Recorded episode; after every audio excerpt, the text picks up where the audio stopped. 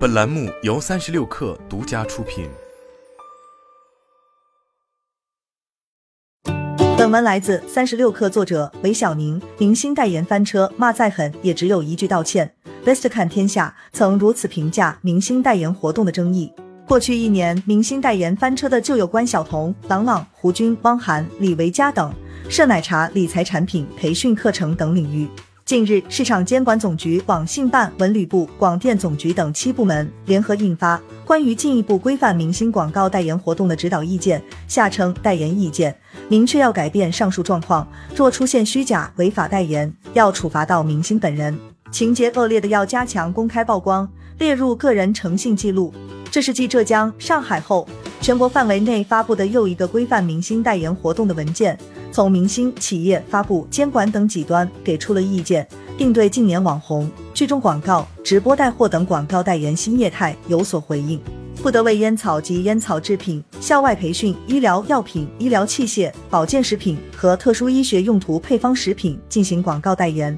代言意见明确，在明星端。不得为烟草及烟草制品、校外培训、医疗药品、医疗器械、保健食品和特殊医学用途配方食品进行广告代言，且要对资产管理产品、借贷类金融产品尤其谨慎，如不得按时保本、无风险保收益等。对被代言商品的使用义务也被明确。代言意见强调，明星为婴幼儿专用或者异性用商品代言的，应当由明星近亲属充分合理使用该商品。明星在广告代言期内，应当以合理的频率频次持续使用代言商品。使用义务具体到：对于电子产品、汽车等技术迭代速度较快的商品，明星仅使用某品牌的某一代次商品，不得为该品牌其他代次商品代言。此外，要求明星在广告代言活动中坚持正确的价值观导向，做好事前把关，建立承接广告代言档案，依法依规代言等。在企业端，则要求企业确保广告内容真实，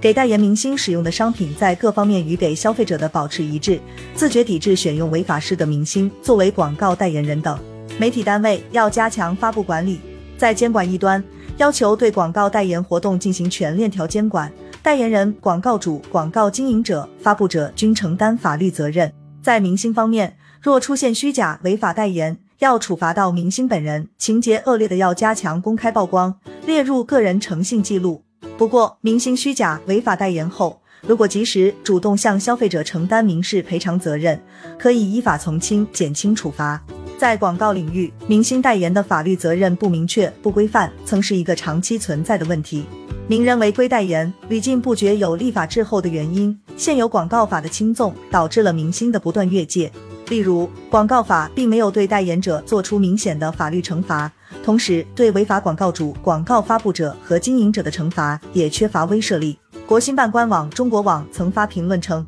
二零零九年食品安全法使明星代言首次有了法律依据。个人在虚假广告中向消费者推荐食品，使消费者的合法权益受到损害的，与食品生产经营者承担连带责任。当时曾遭导演冯小刚炮轰，是片面的、不公正的，法律也开始欺负明星了。但这并未阻止明星代言往越来越规范严格的方向走去。二零一五年新修订的广告法中，对于艺人代言明确了责任认定情况：关系消费者生命健康的商品或者服务的虚假广告，造成消费者损害的，其广告经营者、广告发布者、广告代言人应当与广告主承担连带责任。去年以来，各地方部门也致力于规范明星代言活动。二零二一年十一月，浙江省市场监管局印发《明星商业广告代言行为合规指引》，这是全国首次出台引导明星规范广告代言行为的指引。二零二一年十二月，中国广告协会等九家行业协会共同签署《规范明星代言共诉文娱生态倡议书》。